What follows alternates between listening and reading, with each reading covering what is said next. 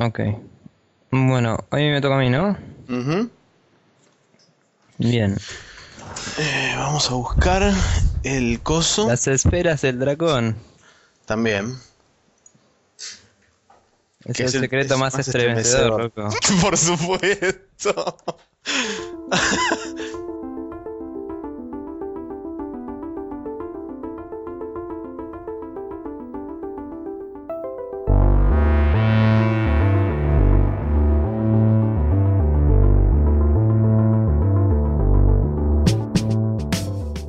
Buenas, buenas, ¿qué tal? Estamos acá en el Spreadshot News Podcast, capítulo 16, día 13 de diciembre.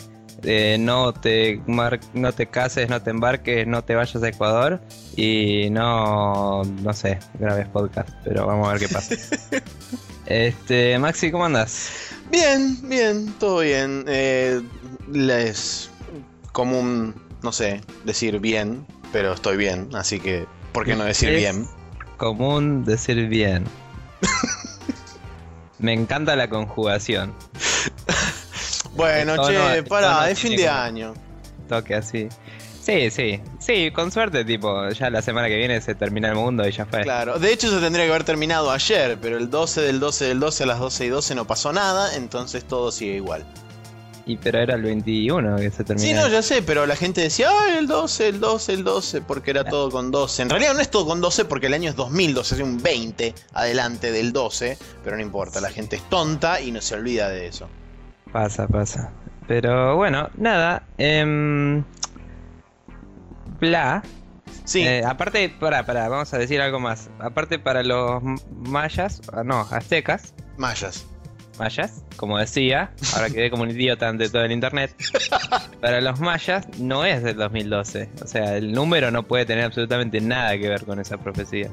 Así que son todos giles. No sé. Yo lo que sí voy a hacer es voy a mandar a alguien al frente que me prometió un mail con feedback y no me mandó un carajo, así que Hace lo voy a mandar al frente. Hace dos semanas lo prometió, es verdad. El señor Emiliano Cardinale, que dijo, tengo un montón de ideas y un montón de cosas, le voy a mandar un feedback así de grande. Y cuando digo así, ustedes saben de qué tamaño estoy hablando. No mandó nada. Eh, Este. Exactamente. Bien. No mandó Eh. nada, entonces es un puto. Listo.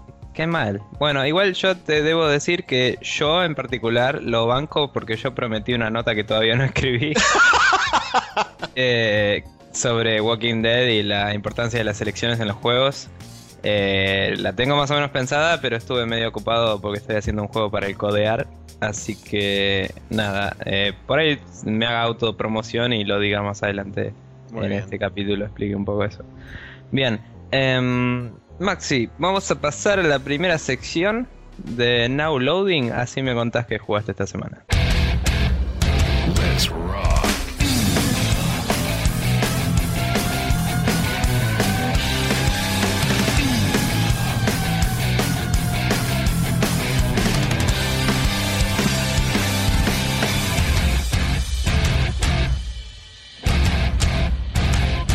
Y acá estamos, contame, eh, Maxi, ¿qué estuviste jugando? Eh, bueno, yo estuve probando la demo que salió hace, si no mal recuerdo, dos semanas ya, o no, sí, una semana, la semana pasada. La demo del Nino Kuni, Wrath of the White Witch, juego que ya en Japón hace unos 4 o 5 meses que salió, eh, pero por localización y bla, acá en Occidente va a salir a principio de enero, eh, o mitad de enero. Eh, Nino Kuni Wrath of the White Witch es un juego de Level 5, eh, conocidísimo desarrollador y de, de hace años, bastante tiempo, en colaboración con todo lo que es, digamos, diseño de personajes, arte, animaciones, etcétera, con Studio Ghibli. Studio Ghibli, ustedes pensarán Miyazaki, Viaje de Chihiro, Totoro, todas esas cosas. Bueno, el arte es prácticamente igual a eso Ujú. No solamente, eh, digamos, lo que es las animaciones, que hay una o dos nomás para, digamos, decir, bueno, ok, sí, somos Estudio Ghibli, te ponen una animación así en 2D que decís, fuck. Eh, En el demo hay uno o dos, en el juego hay claro, más. en el juego debe haber 62.000. Eh, Pero después todo lo que es gameplay y lo que son cinemáticas y demás, es increíble lo bien capturado que está la esencia de lo que son este, las animaciones y los diseños de Studio Ghibli. Realmente es casi como jugar un anime.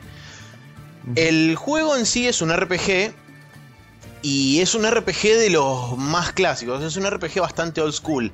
Japonés. es bien japonés, del estilo que tenés random encounters, o sea, vos vas corriendo y ves los enemigos en, el mapa, pero cuando vos te acercás, entras en su zona de agresión, se te acercan y... Pero entonces no es random. Bueno, en realidad no es random.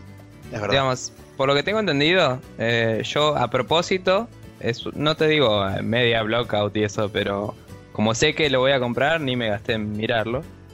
Y, y por lo que yo tengo entendido es medio tipo Chrono Trigger. Tenés los enemigos ahí y después las partidas, te puedes mover en las peleas libremente, que eso no está en el Chrono Trigger, pero en vez de tener un turno, tenés como una barrita que se carga de acción. Eh, claro, es relativamente parecido a eso. O sea, sí, vos vas corriendo por ahí y están los enemigos andando por el, por el plano y por el mapa. Y cuando te acercas a su zona de agresión, los bichos te vienen encima y hace y la pantalla se rompe todo así y aparece el, el estadio de pelea donde vos podés mandar a uno de tus asumo que son summons o medio como criaturas mágicas que vos posees. Como familiars. exactamente. Que de hecho creo que se llaman familiars. Em, que vos los mandás a pelear y vos tomás control de ese personaje que tiene una cantidad determinada de tiempo de existencia. Cuando se acaba ese tiempo, desaparece y vos tomás el control de Oliver, que es el personaje principal del juego.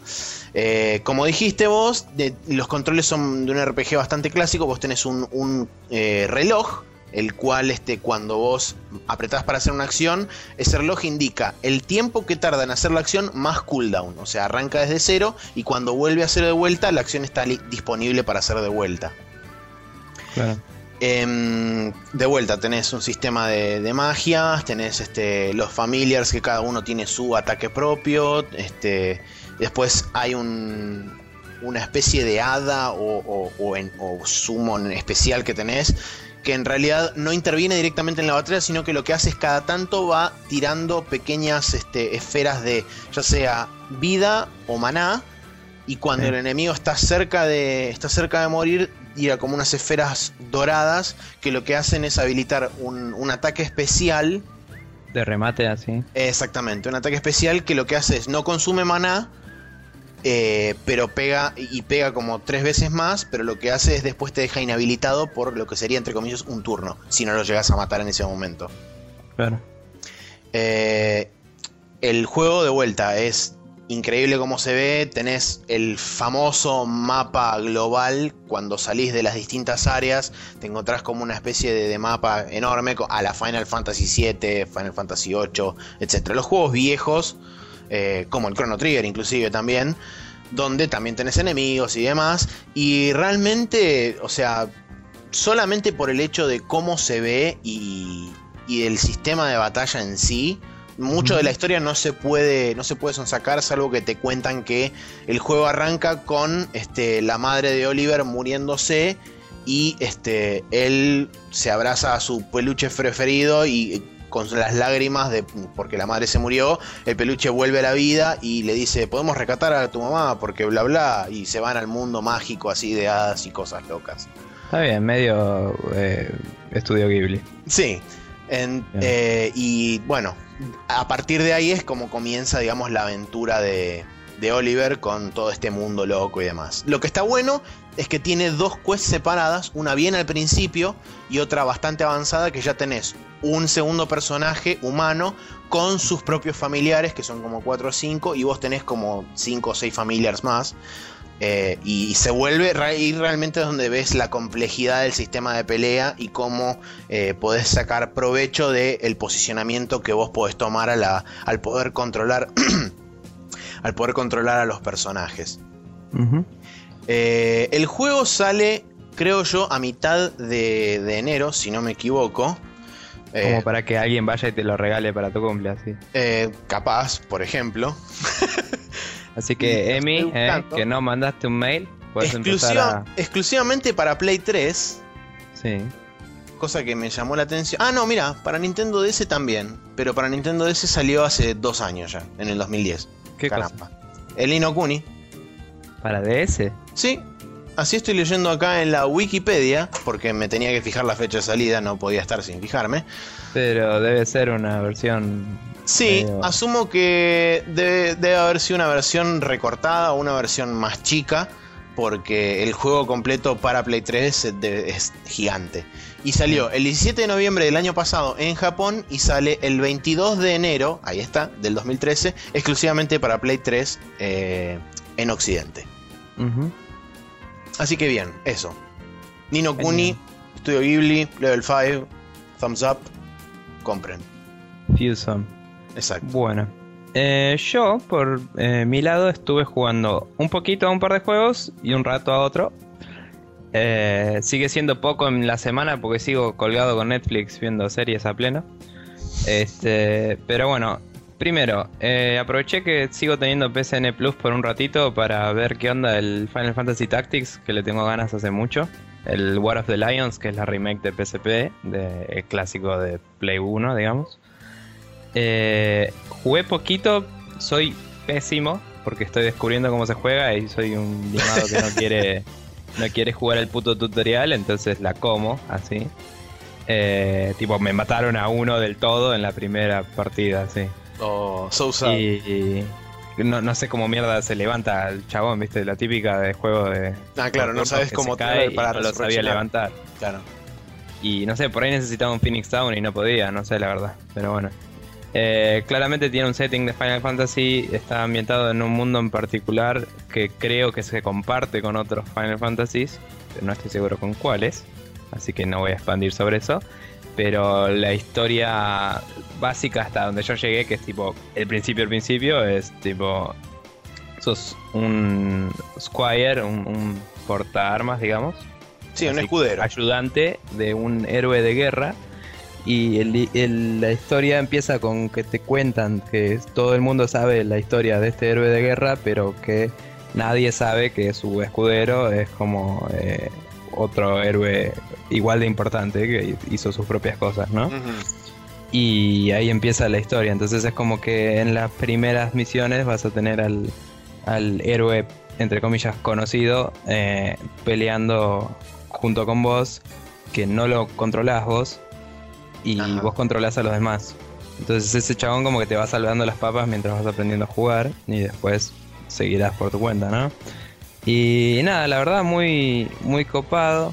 Hay como una especie de, de flashback porque empieza después, eh, eh, o sea, este personaje que es un héroe conocido va y hace algo que, no sé, te choquea un toque y ahí vuelve más atrás en la historia y te cuenta, digamos, de dónde lo conoces y eso. Eh, el gameplay es un tactics tradicional, para el que no sabe, isométrico, 2D, visto desde arriba. El fondo es en 3D, pero los personajes son sprites. Y nada, típica situación táctica de si atacas por atrás tenés más critical, si atacas de costado, tipo le agarras con la defensa baja y tenés que tratar de conseguir ir al high ground para poder tener más rango de ataque y esas cosas.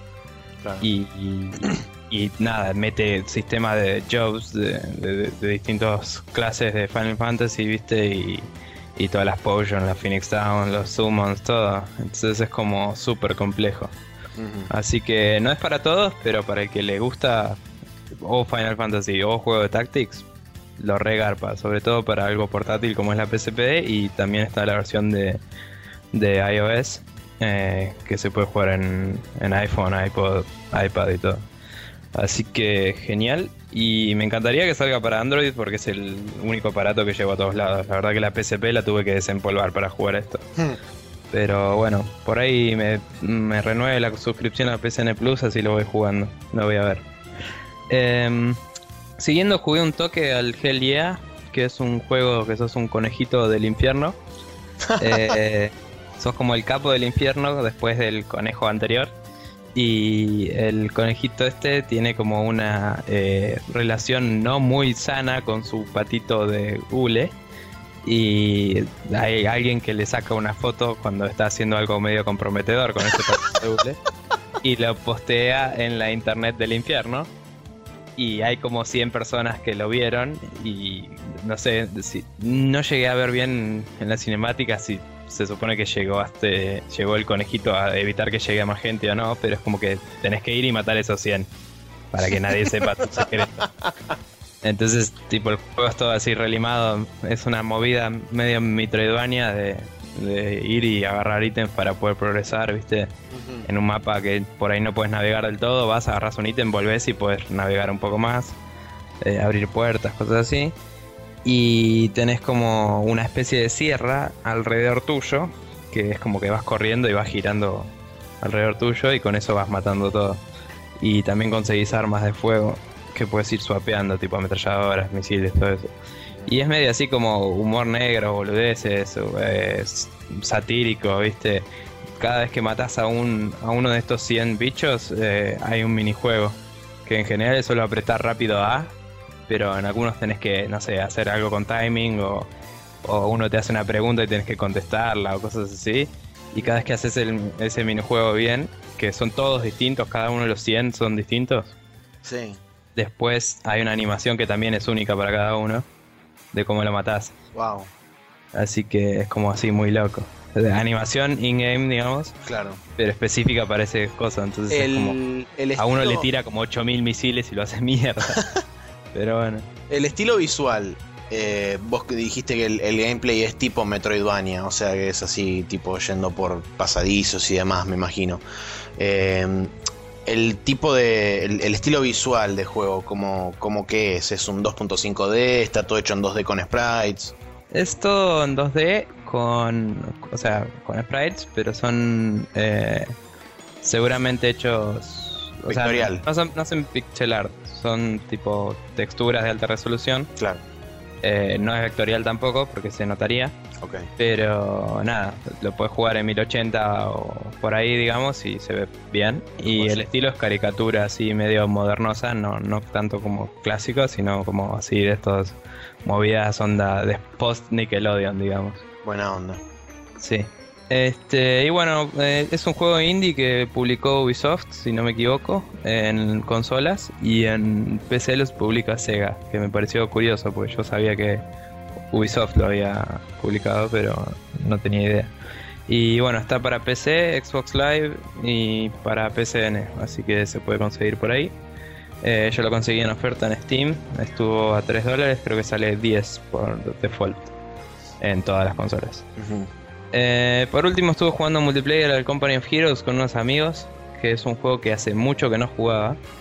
Y para jugarlo aproveché el Humble Bundle eh, que me daba la expansioncita que me faltaba. Y tuve un problema logístico con el Humble Bundle y terminé pagando mucha más plata de lo que quería, pero eso no importa. y, mm, la plata es plata y va y viene, ¿qué le vamos a hacer? Seguro. Y, y aparte, como dije, ¿no? Este HQ necesita más mi plata que la, la gente de la caridad, así que... este, pero bueno, em, me puse a jugarlo con estos amigos y hay un modo en, el, en la expansión más, más nueva, digamos, la de Tales of Valor, que es... eh, que es el modo de survival, digamos, en el que básicamente te, te pones en un centro de una base y te vienen de todos lados los enemigos. Es siempre el mismo mapa, pero son 16 oleadas de enemigos que la última son tipo un montón de panzers así resarpados. Es como un Horde Mode, pero en un RTS.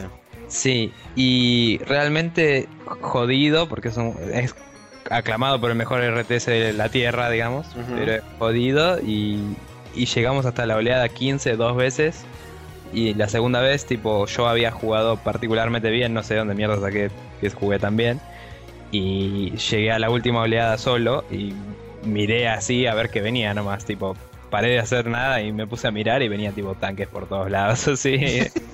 Increíble, pero muy muy entretenido, muy bueno. El que le gusten los juegos de estrategia es el mejor, posta, no hay otro mejor. Eh, es un juego que está solo para PC y se consigue por varios lados, entre ellos Steam. Y está el standalone y dos expansiones que suelen estar en oferta, así que en Navidad seguramente las pueden agarrar bien. Eh, o si sigue estando el Humble Bundle, pueden agarrarlo al precio que quieran. Exacto.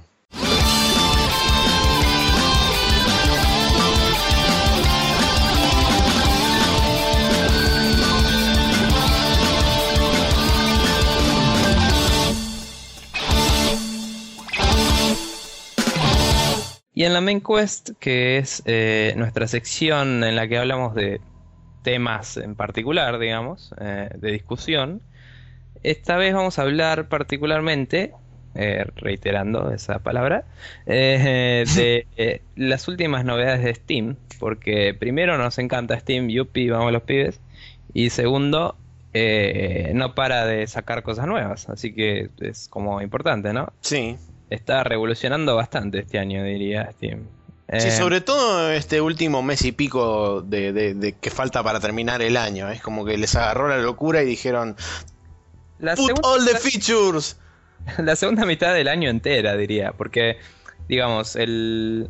Sí, el Big Picture viene de hace un tiempo, verdad. El Big Picture ya estaba la beta y salió de golpe y no sé. Y... Sí, el nuevo community también el trading de ítems y eso ya tiene un tiempo más, pero es como que lo fueron mejorando, el soporte del workshop y eso, fue todo este año, todo.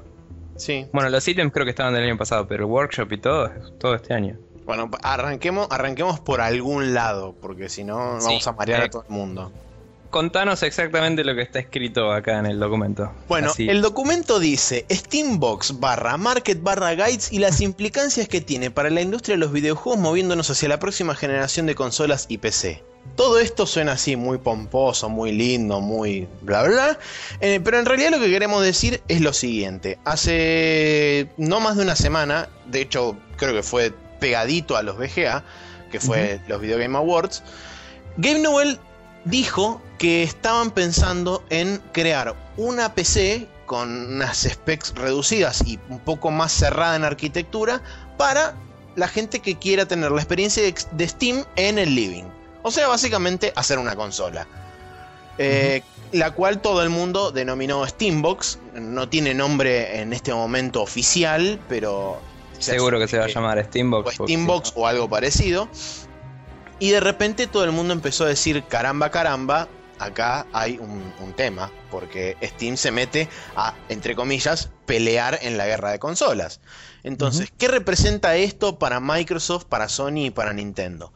En lo personal, creo que es, primero, más que nada, una llamada de aviso de decir, bueno, está entrando alguien que primero conoce mucho lo que es la distribución digital, porque de hecho se basa en distribución digital. Entonces va a ser uno de los frentes, uno de los primeros frentes que va a atacar seguramente Steam con su Steambox. O sea, el hecho de que te digan es una, es una caja donde puedes tener la experiencia de Steam en tu living, te están diciendo va a ser 100% digital, no va a haber discos ni, ni, ni CDs ni nada que esté involucrado.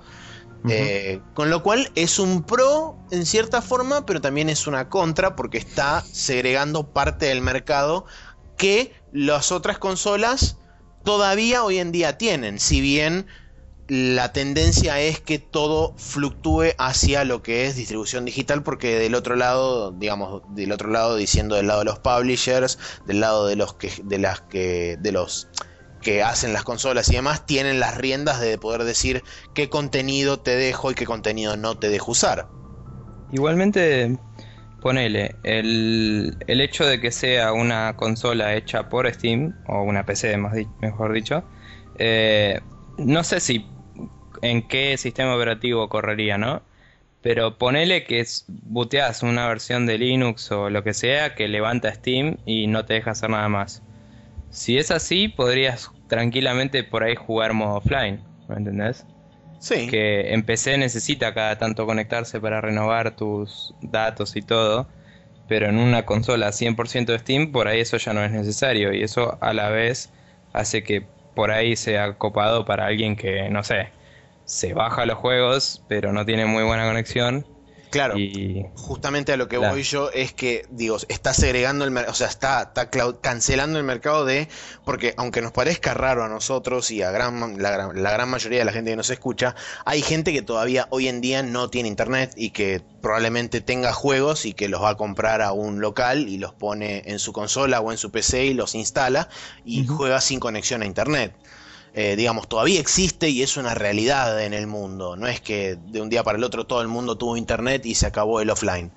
Eh, hay mucha gente todavía que considera el gaming como eso, porque o porque no conoce otra cosa, o porque sus conexiones son total y absolutamente pedorras y los precios son exorbitantes.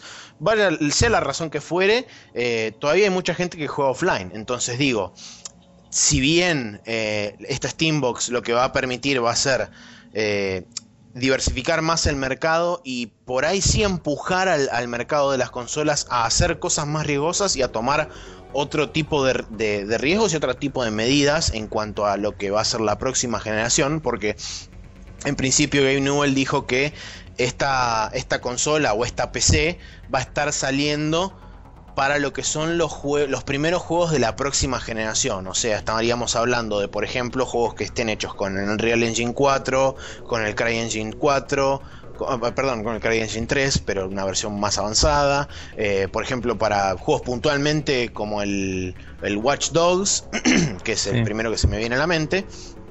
Y este, algún par de otros que ya hay medio en desarrollo. Se rumorea el Dragon Age 3 que va a ser eh, Next Gen, que es lo más probable, etcétera, etcétera. Lo que quiero decir con esto es que me olvidé. Así Son todos putos. Exacto, pero no, no era eso lo que quería decir. No sé, igualmente es como que me parece medio ambicioso.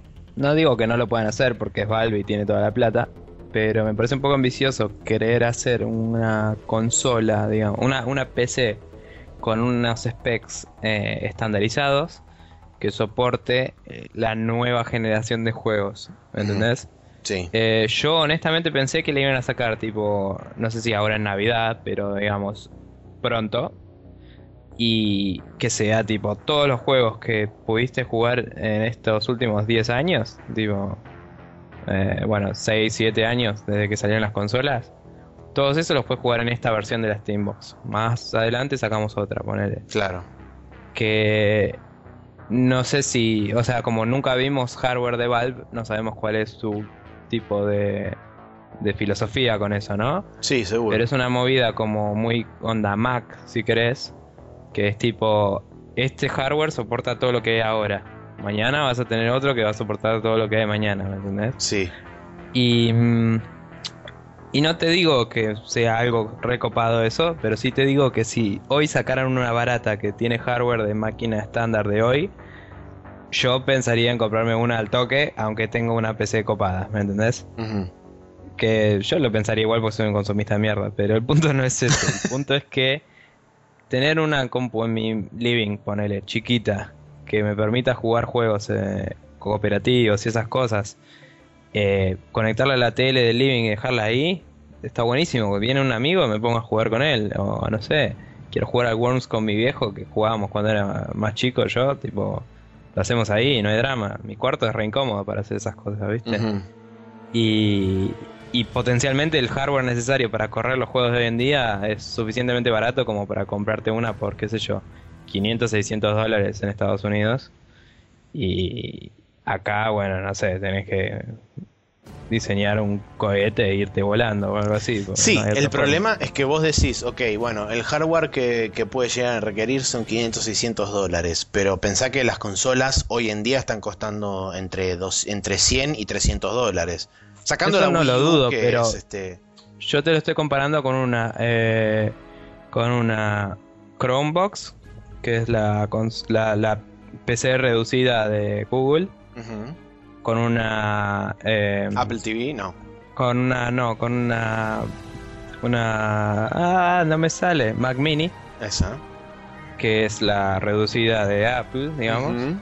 Y después hay otras boxes que son de ponerle Samsung o lo que sea, que son básicamente mini PCs. Claro. El tema. Y esas salen todas 500 o 600 dólares. Claro, el tema es que la gente. Algunas salen 300, perdón, pero no tienen hardware gamer, ¿sí? ¿sí? Entonces, una con hardware gamer a 500 dólares está bien el precio, ¿me entendés? Yo sé que quieren entrar en el mercado más de las consolas y entiendo que tiene que haber una competitividad ahí, pero también te digo, si querés que banque todo, tiene que salir más.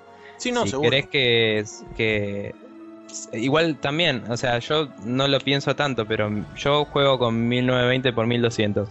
Jugar en 1080, que es el estándar de tele hoy en día, ya te saca un montón de proceso. Por ahí sí alcanza con, no te digo 300 dólares, pero Sí, 350, ponele.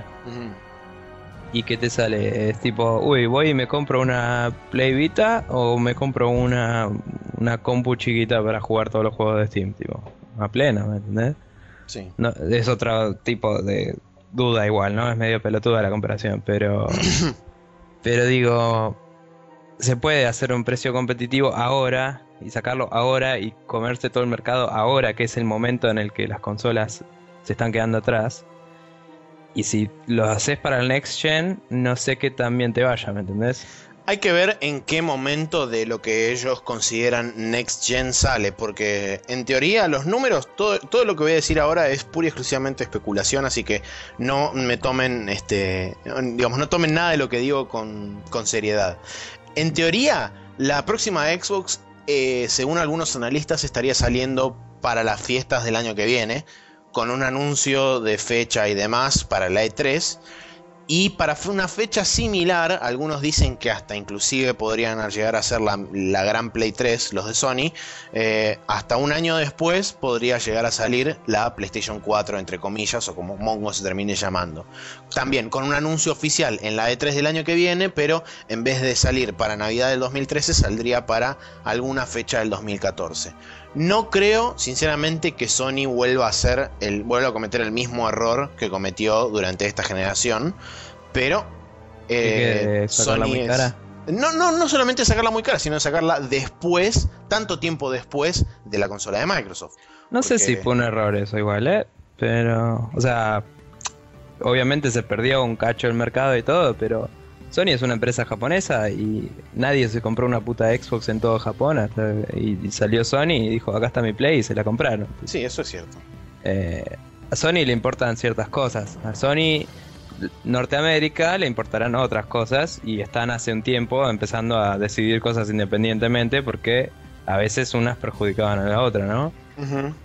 Eh, Sí, eso no es sé, a veces empiezan a salir juegos en Estados Unidos antes que en Japón, cosas así, por una cuestión de que, nada, si no se hacen imports y después se rompe la economía, yupi. Pero, pero bueno, bla. eh, Sí. Nota Eh, aparte, sí. Volviendo, volviendo a lo que a lo que estaba diciendo, digo, eh, Steam, o sea, la consola esta de Steam o la PC de Steam, hay que ver dónde cae en, esas fechas potenciales, porque si bien podría decir, bueno, ok, listo, sale junto con la Xbox, sale, no sé, a mitad del año que viene, por decir algo, no sé, eso dependerá pura y exclusivamente de qué es lo que consideren ellos eh, como próxima generación. Si bien hoy en día ya, digamos, hay muchos juegos que en PC por lo menos se están viendo cada vez mejor y, y La PC todo- siempre, siempre es Next Gen. Sí, sí, sí. Eh, digamos, si vos te, te fijas, o sea, yo no sé qué hardware van a tener las nuevas consolas, pero vos ves un juego de los más nuevos de PC, tipo el, el Crysis 3, ponerle, o el Far Cry 3, que mismo engine, no importa. Eh, ves esos juegos y están como tres generaciones más adelante que las consolas, ¿me entendés? Mm, Eh, generaciones entre comillas, porque las consolas sale una cada tanto, pero si te fijas en hardware de PC, sí. eh, es como que pasaron, no sé, ponele tres generaciones de placa Nvidia. sí, más o ¿entendés? menos. Que tienen distintas tecnologías de proceso de video. Por ahí el procesador sigue siendo más o menos lo mismo, porque todos están ahora con X64, ¿no? Todos tienen 64 bits, Sí. eh, basado en la arquitectura de X86 y toda la bola. Pero fuera de eso, digamos, el hardware de video ya pasó tres iteraciones, eh, las RAM empiezan a ser más rápidas, todo empieza a irse a la mierda y queda muy atrás lo otro. Sí, no, Ah, seguro. la Xbox cuando salió ya era una PC vieja en su Sí. momento. Y no sé cómo mierda sigue hasta ahora, la verdad es increíble que, que le sigan exprimiendo el juego así.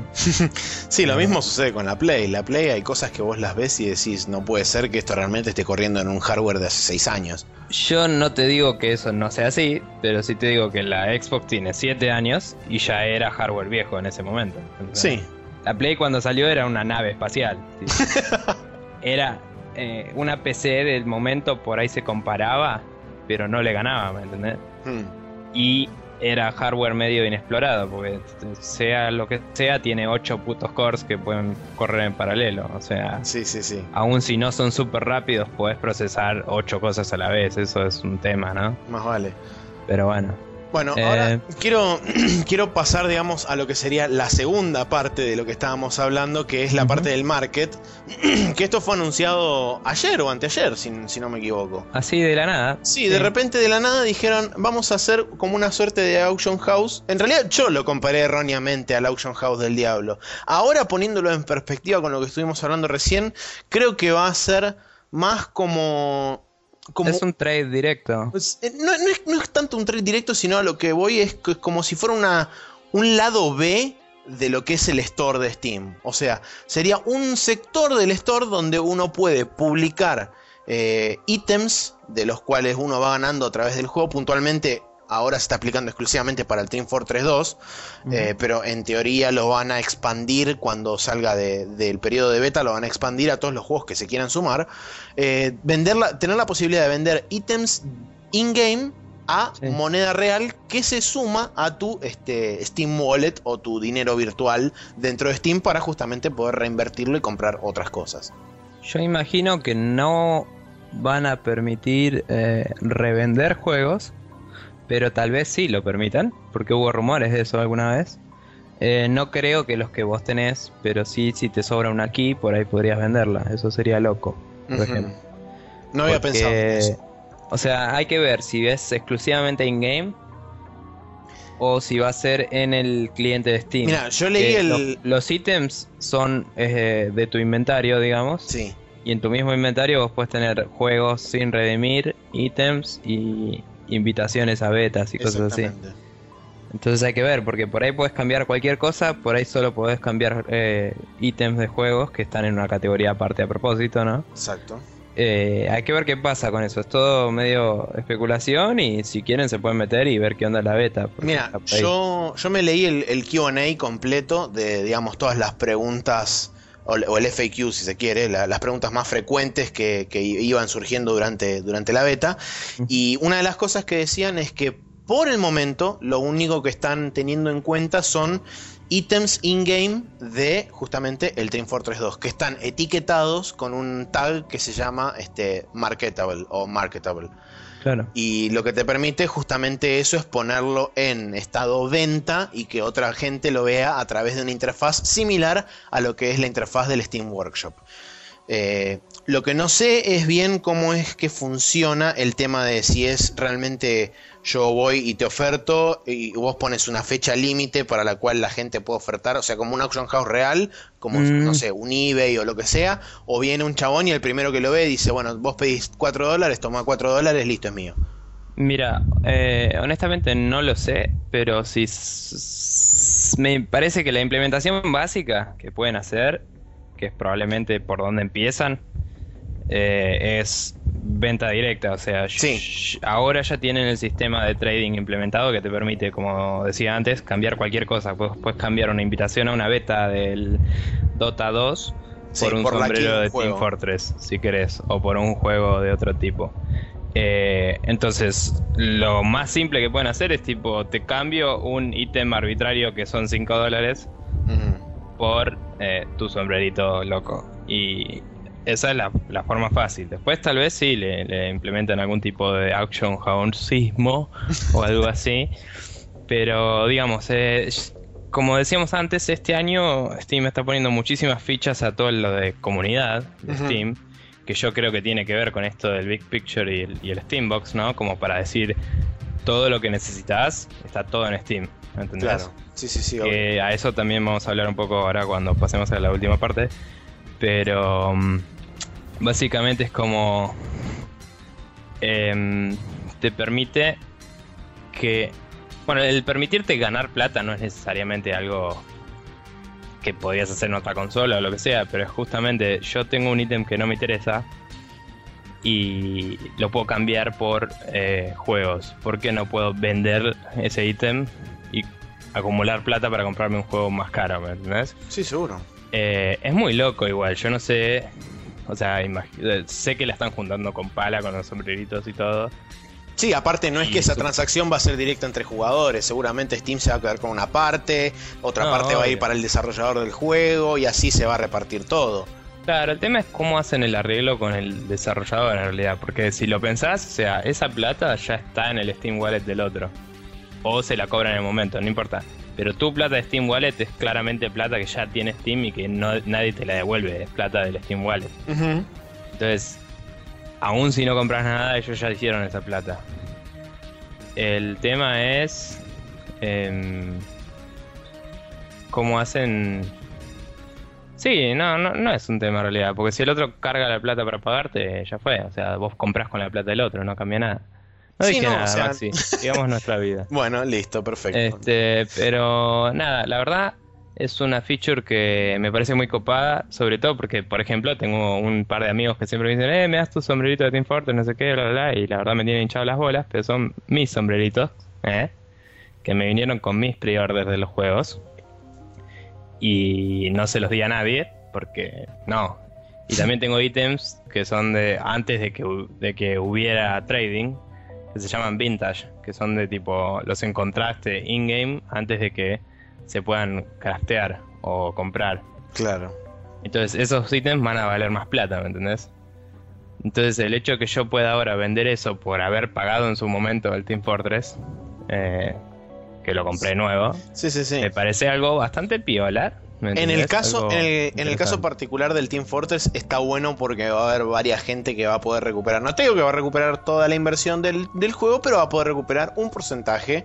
Sí, igual este, tampoco es que es un problema, ¿no? Pero lo que digo es, eh, lo que más me copa es que te da plata para usar en Steam no te da plata de verdad, lo cual hace que no haya tanto incentivo a estafas y cosas feas que pasan en otros, en otros tipos de comunidades. Sí.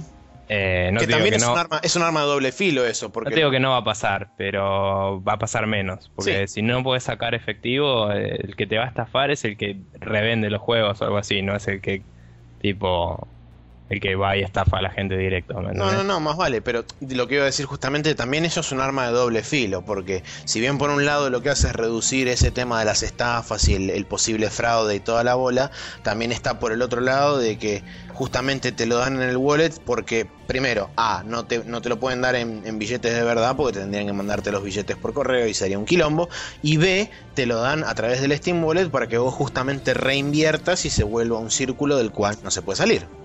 Obvio, pero a vos no, te calienta. O sea, si vos tenés un ítem que lo conseguiste porque sí y lo vendés, listo, tengo plata para juegos. O sea, si estás en Steam vas a usarlo esa plata. Sí, sí, eso es cierto. O se la puedes vender a otra persona la plata, no te digo que no. El punto es. ¿Cómo es vender plata? ¿Y qué ganas? no, bueno, puedes comprarle a otra persona un ítem cualquiera. Ah, ah, sí, obvio. Y no sé, decirle, bueno, dame tu ítem y 5 pesos. Y te doy tipo X dólares, no sé.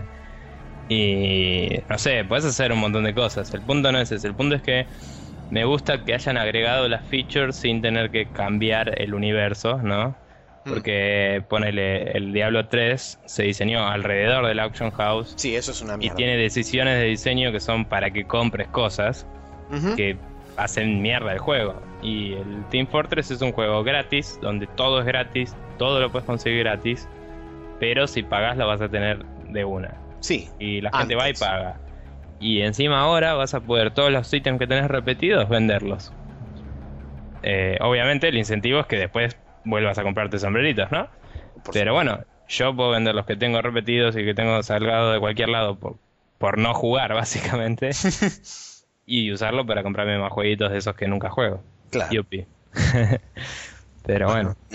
Cerrando con, lo que es el, Steam Market, cuando tengamos, seguramente a medida que vaya pasando el tiempo y esté, digamos, toda esta idea de, de Steambox y demás, esté todo más formado, se van a ir conociendo más detalles y demás. Pero por ahora podemos pasar al último, a la última de las noticias que tiene que ver con Steam, que justamente como dijo Nico, tiene que ver con el, el, el facelift que le dieron al community en general hace un par de meses Ahora agregándole la posibilidad de tener guías eh, a la GameFAQs. O sea, GameFAQs, mucho gusto, gracias por venir. Allá está la puerta, te puedes ir retirando.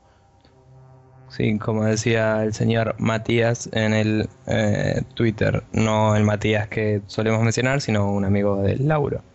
Este, sí, van a incluir una, se incluyó ya la beta, no, no es final todavía, pero una sección donde uno puede escribir y, y describir eh, los momentos del juego que le parecen que por ahí le costaron o, pueden demostrarse dónde están las cosas eh, ocultas y todo eso y armar básicamente una guía para otros jugadores.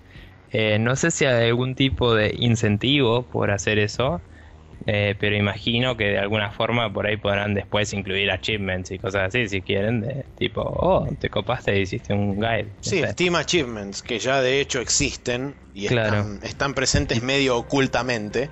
Sí, y a veces se usan para, para las sales y eso. Pero el hacer esto de guides es como otro paso más en esa movida que decíamos de incentivar a que se arme la comunidad de Steam.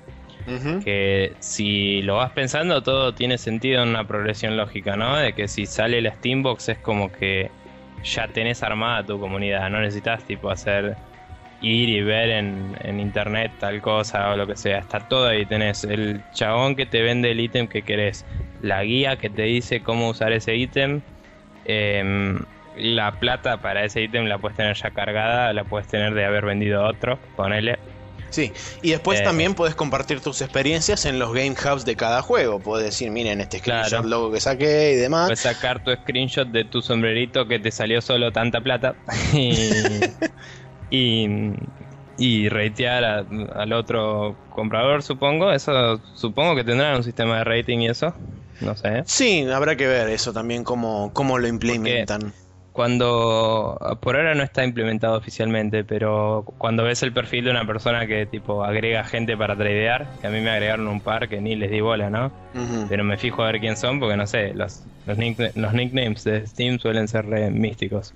Entonces me fijo a ver si lo conozco al flaco y veo el, el, perfil y veo que mucha gente le escribe, tipo, este tipo es, es bueno tradeando, como te tradea cosas copadas. Ajá. Entonces digo, un sistema de rating es claramente eh, un paso a seguir, digamos. Sí, también tenés lo que, lo que es el, número mágico que nunca nadie supo en qué se mide ni qué significa, pero está el famoso Steam, eh, Steam Score Standing que aparece dentro de lo que es el profile de, de cada persona y es un número que va de un número hasta otro número en líneas generales creo que es de 1 a 10, siendo 10 lo más alto o el highest standing y siendo 1 lo más bajo.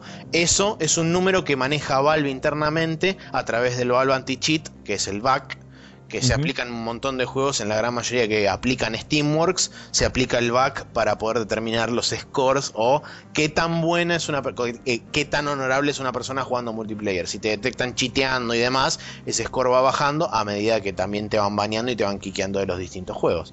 Entonces, es una forma, esa, digamos, una forma interna de Valve que tiene para controlar los, los servers multiplayer y demás. Asumo que Similarmente, se podría llegar a utilizar ese back o ese score para poder determinar qué tanta fiabilidad tiene un usuario a la hora de tradear ítems y demás. Sí, eh, estamos igual especulando un montón de cosas, ¿no? Sí, no, por supuesto. Pero para cerrar un poco la idea, digamos, eh, en vez de tener que establecer una comunidad como tuvo que hacer eh, Xbox o PlayStation, es tipo mira, te lo voy a sacar y tenés todo lo que ya tenías en tu PC y todo lo que agregamos tipo ayer, ¿entendés? Y está todo ahí, es, es una oportunidad muy interesante para, para Valve y mm, me parece que cuando saquen la Steambox va a estar muy bueno. Eh, a menos que tengan planeadas muchas más features, eh, así nuevas, yo me atrevería a decir que va a ser pronto. O sea, te digo, primera mitad del año que viene, ponele. Por ahí, tipo, salen en la E3 y dicen, tipo, ah, sí, salió. Tipo, está ahora. Claro, sí. Sale corriendo en pánico a comprarla.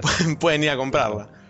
Como hacen los de Apple, que dicen, ah, sí, bueno, están acá en la, en la sala de reunión eh, con nosotros. Bueno, salió a la venta. Y, tipo, todos los chavales están encerrados dos horas viendo, claro, viendo el aparato que no pueden ir a comprar. Pero bueno. Em, así que nada. Em, creo que eso, es todo. Sí, no, eh, creo que hicimos un, buen un buen este, análisis de lo que va a ser o, lo que es el futuro de Steam. No hablamos tanto de lo que es, digamos, del otro lado de la vereda, que es este, Microsoft, Sony, Nintendo. En particular, o sea, primero de Nintendo no hablamos demasiado porque ninguno de los dos tiene demasiado conocimiento sobre cómo se maneja Nintendo y yo en lo personal nunca tuve una consola de Nintendo, así que no puedo hablar demasiado al respecto. Tengo Eh, pensado comprarme una Wii, aclaro. Si alguien me quiere recomendar juegos, me manda un mail. De a hecho, hay- hay miles de notas donde recomiendan tipo hay creo que hay una no me acuerdo dónde creo que es en, en Game Informer que dice los 10 juegos de Wii que no podés dejar de jugar así que después de última la busco y te la paso. Pero si alguien tiene recomendaciones para juegos de Wii que la mande a contact.spreadshotnews.com que las leeremos y diremos ok los jugaremos en algún momento. Claro.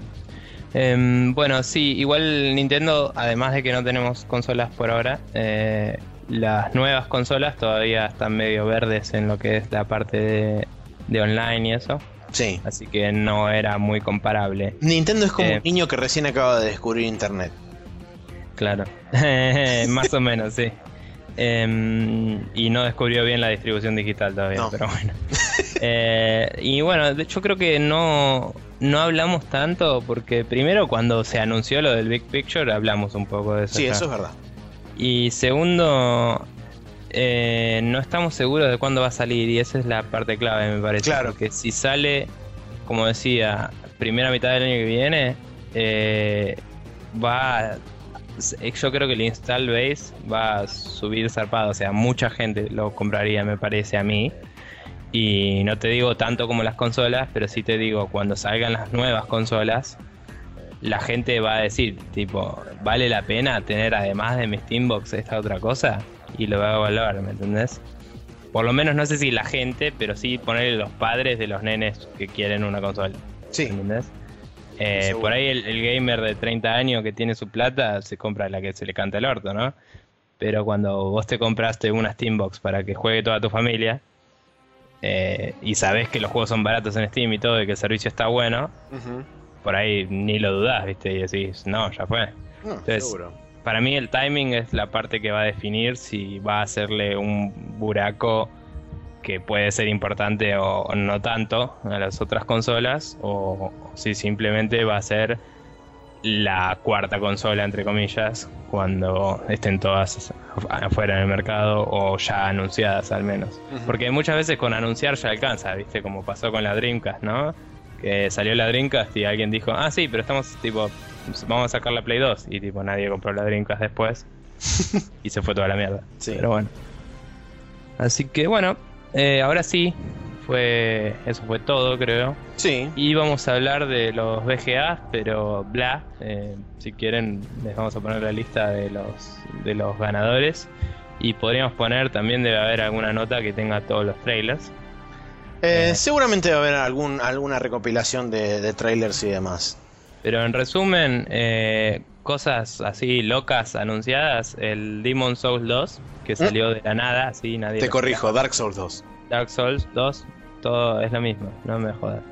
y, y el juego este que tanta controversia tiene, que es- decía Phantom Pain, que todos sabemos que es Metal Gear. Exactamente. Pero la pregunta es si es eh, el Metal Gear Solid eh, Ground Zeroes o si es el Metal Gear Solid 5 o si los dos son el mismo juego. O si es el Metal Gear Solid D, como aparentemente figura. Sí, sí, sí, B corta, como aparentemente figura en el, en el título cuando se ve en relieve negativo las, las letras de Metal Gear Solid en el logo de Phantom Pain. Pero Sí, bueno, igual, la única haciendo- cosa que quería decir Sí. de eso es que Kojima había dicho que el Ground Zero era como la, el preludio al 5. ¿sí? Exacto. En todos los demás Metal Gears, eh, bueno, no en el 1 por ahí, pero en el Metal Gear Solid 2 y el 3, eh, hay como un preludio que, que es como una mini misión y después arranca. Entonces digo, por ahí Ground Zeroes es la primera misión, la jugás y de golpe pasan tipo años y estás en la parte del, del coso y es todo el mismo juego, ¿me entendés? Sí. o por ahí son dos juegos totalmente distintos. De hecho, Kojima lo hizo tanto en el 2 y en el 3. Entre el Tanker Incident y el Big Shell Incident hay cuatro años. Claro. Y entre The Virtuous Mission y este Operation Snake Eater, perdón, entre Operation Snake Eater y este Virtuous Mission, que es la segunda, ahí está, Sí. eh, pasan nueve meses. O sea que... Claro, y bueno, eh, aunque la gente tipo, uy, le falta un brazo a Snake, ¿qué onda? ¿Qué sé yo? Eh, en el canon de Metal Gear, eh, Big Boss termina tan hecho mierda que lo tienen que reconstruir. Y eh, sí, pero eso pasa después del Metal Gear 2. O sea, Sí, antes del Metal nada- Gear Solid. todo bien, pero no tiene por qué mierda ser antes del 2 el, el Phantom Pain, entre comillas. Podría tranquilamente ser después. No, no tiene por qué ser cronológicamente Hay que ver, no sé. Por eso digo, para mí puede ser que sea toda una escena flashera o que simplemente el chabón está así de hecho mierda, que es lo que yo creo que pasa, y está flasheándola duro. y, y puede que esa sea una parte del juego y después lo restauran, o puede que sea tipo más al final, o puede que, eh, digamos, sea una especie de intro y en realidad está jugando con Solid en ese, que sería increíble, tipo verlo a Solid Snake así todo joven y, y grosso, next gen, awesome, sería muy copado. Entonces, hay como rumores de que tipo cuando lo van a buscar, qué sé yo, se ve como Psycho Mantis y qué sé yo, y es tipo, bueno, en el canon hablan de que, eh, sin spoilear nada más que eso, pero Foxhound lo va a buscar a Big Boss cuando se revela, entre comillas. Y, y en el 4 hablan de que estaba hecho mierda y lo restauraron como con partes de máquinas y cosas así. Así que hay que ver. Por ahí es algo canon posta, por ahí es un teaser re loco. De cualquier forma me voló la cabeza y eh, ahora vas a contar un poco sobre eso vos en la siguiente sección, a la cual si te parece vamos pasando. Dale.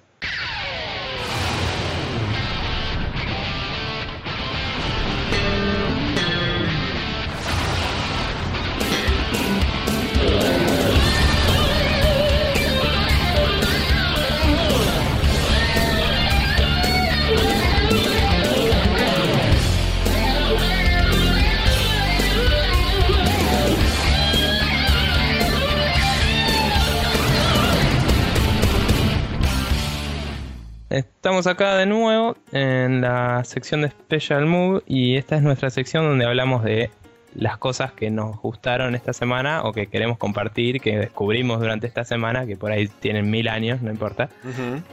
Eh, o que por ahí lo volvemos a ver por decimocuarta trillón de vez, como el video que vas a hablar ahora. Sí. Un día en la vida de Max Payne, señoras y señores, eh, haciendo referencia al recientemente, entre comillas, podríamos decir, lanzado Max Payne 3, porque salió este año. El, el video es un video que dura unos dos minutos y nos cuenta así de forma muy exagerada y extremadamente divertida cómo sería un día en la vida de Max Payne. Como todos conocen, este Max Payne es un personaje que le gusta muchísimo utilizar el bullet time. Entonces, por supuesto que y drogarse. Y por supuesto, todas las situaciones este, que ocurren en el video ocurren con el slow motion, con Max Payne volando de un lado hacia el otro y con tiros y balas y cosas así. Así que es extremadamente divertido, sobre todo si jugaron alguno de los juegos anteriores. Si jugaron todos les va a causar mucho más gracia. Me parece que la mejor parte de todas es cuando limpia el espejo. Lejos, lejos, boludo.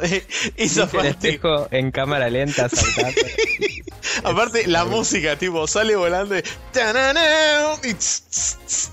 Genial. Es increíble. Basta, no se los voy a spoilear, véanlo porque es increíble. Y después, eh, la segunda recomendación que les voy a hacer, que es una recomendación en el futuro, o sea, es como una recomendación así de viaje en el tiempo, porque todavía no está escrita la nota, pero lo va a estar seguramente cuando estén escuchando esto. Voy a armar una recopilación de todo lo que se sabe hasta este momento, o hasta el momento donde escriba la nota, eh, de The Phantom Pain, lo que veníamos hablando en la sección anterior. Va a ser una recopilación con teorías, hechos, imágenes, demás. O sea, probablemente sea un chorizo de texto importante, pero para los fanáticos como yo y como Nico es este, sumamente interesante.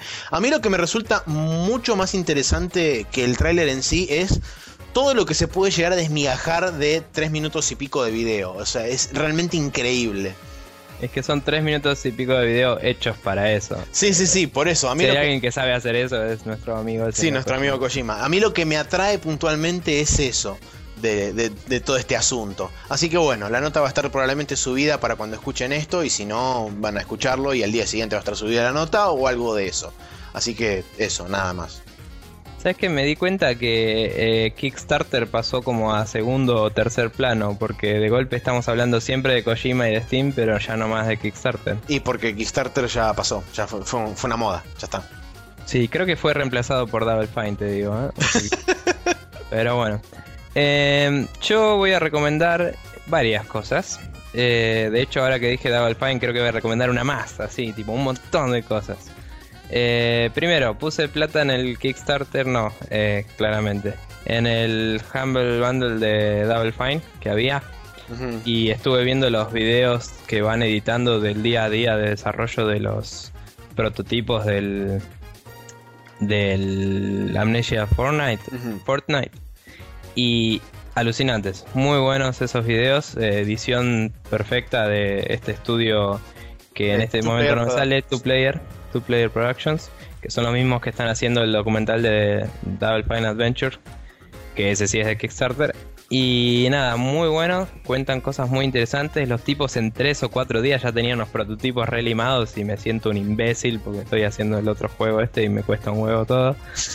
Y realmente una locura cómo laburan esos tipos y no puedo esperar a ver los prototipos y ojalá que se aprueben todos porque son todos juegos muy interesantes.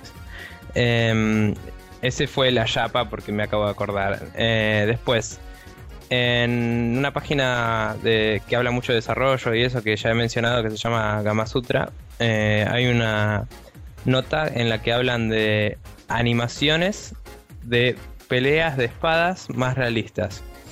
Y básicamente es un tipo que estuvo practicando pelea con espadas medievales para lograr hacer animaciones más realistas, justamente.